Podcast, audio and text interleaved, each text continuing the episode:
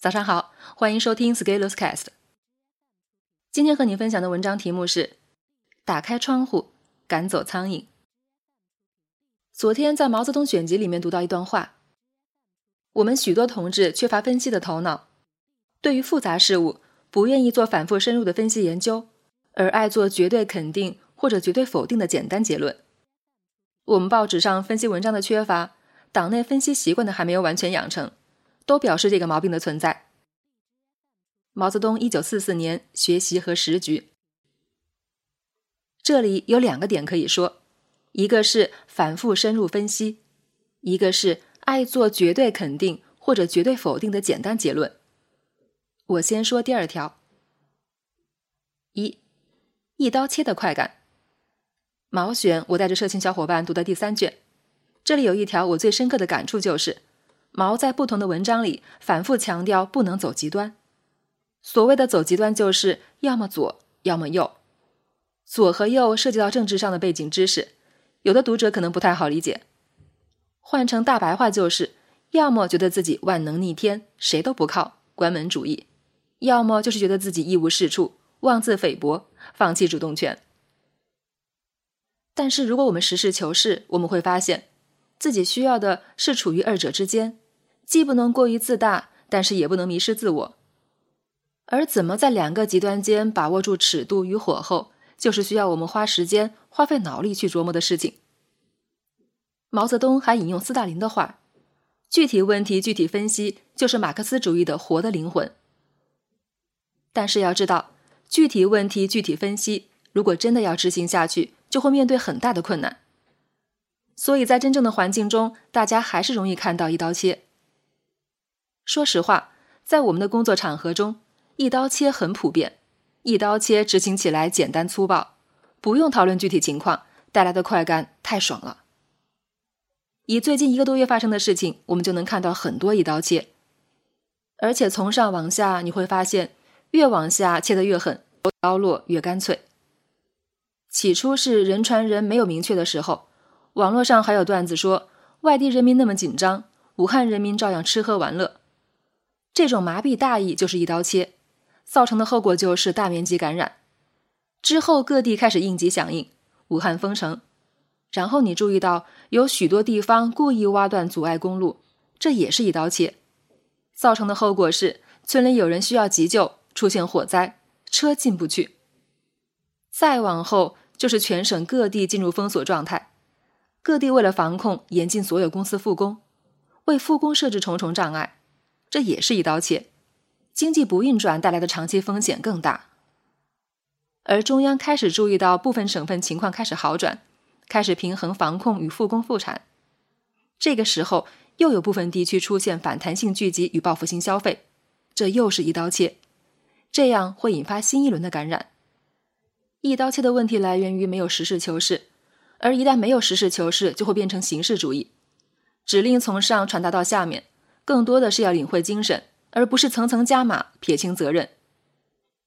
毛泽东说：“盲目的表面上完全无意的执行上级的指示，这不是真正在执行上级的指示，这是反对上级指示或者对上级指示代工的最妙方法。”不仅是生活现象，我们个人成长一刀切的问题也很普遍。很多人要么平时就像死鱼一样，什么事情都不做，然后到新年就狂下决心，这就是一刀切。很多人无法忍受从某本书的中间开始看，一定要整整齐齐从头看，但是又从来都读不完，这也是一刀切。还有人一直想做事，却从来不开始，只因为认为自己要么不做，要么做最好，这是完美主义的一刀切。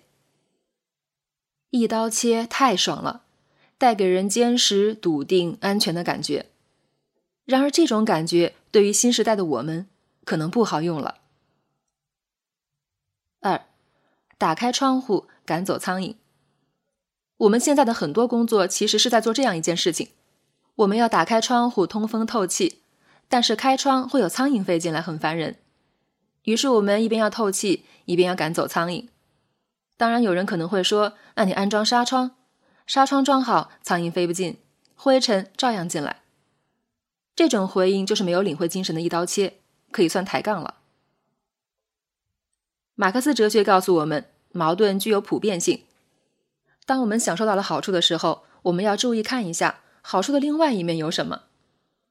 比如，我们改革开放，吸纳一切先进的事物进来，那我们有没有思考过，也会有一些藏污纳垢的想法同样跑进来？比如，我们主动为自己的成长做一件事情，开始着手改变自己，那你有没有想过，当你改变了原有的行为模式？周围的人会给你一些阻力。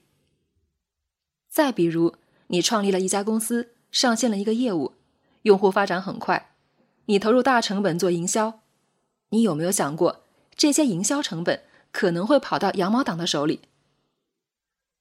这些就是通风的时候飞来的苍蝇，但是我们就放弃通风吗？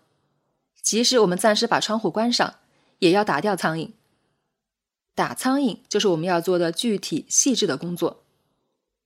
这句话还有另外一个方面，就是当我们承受痛苦的时候，我们也要想想，痛苦的另外一面有什么积极的意义。三，一件一件做，具体问题具体分析。我读毛选，里面一篇又一篇文章，就是一页一页读下来的。我到延安的窑洞，看到主席当年工作的地方。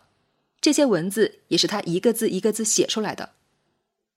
如果我们不搞一刀切，那就意味着我们对每一件经手的事情都要了解情况，结合原则，领会精神，落实成效，把每一件事情做好，拼起来的整体就能做好。我们不应该偷一刀切的懒，除非我们已经有明确的理由要这么做。四，分析的能力要从分析文章开始练起。前几天有一条微博讲的就是青年系的公众号矩阵，同时一机三吃对冲写作的事情。一方面炮制正方的极端观点，一方面炮制反方极端观点，再炮制第三方上帝视角观点，于是左右手互播，所有派系的流量都能收集到。他们做的事情就是非但不帮助大家建立分析问题的习惯，反而蓄意诉诸极端，挑起不同观点持有者剑拔弩张的对立。这样的行为是违背社会主义核心价值观的，是我们清醒思考的敌人。即使他们在商业上做得再成功、再有流量，也不代表进步与前进的方向，也是难得上果的。后面我发现，微信把他们的公众号屏蔽了。我们要意识到，分析文章从阅读的爽感上，的确会比自媒体的情绪文、故事文、套路文差很多。人们在面对复杂问题的时候，往往会通过一刀切的方式，要么在一个极端，要么到另一个极端。毕竟这样可以节省自己的脑力。而想要真正妥善解决问题，需要协调处理多个限制条件，平衡不同要素。这些条件和要素往往是相互牵制、相互对立又统一的。我们的读者需要这样的分析能力。我们社会的每一个人要用分析的头脑武装自己。不要像一个只有情绪冲动的行尸走肉一样，每天除了愤怒就是感动，这样的情绪太廉价。如果我们长期经营在极端化的信息环境中，不注意分析复杂问题，不拆解复杂要素，那我们思考问题、解决问题的能力会退化，我们难以让自己在面对真实世界的问题中克服困难、获得进步。从这个角度，我认为我的公众号持续力还是为互联网做了一些微小的贡献。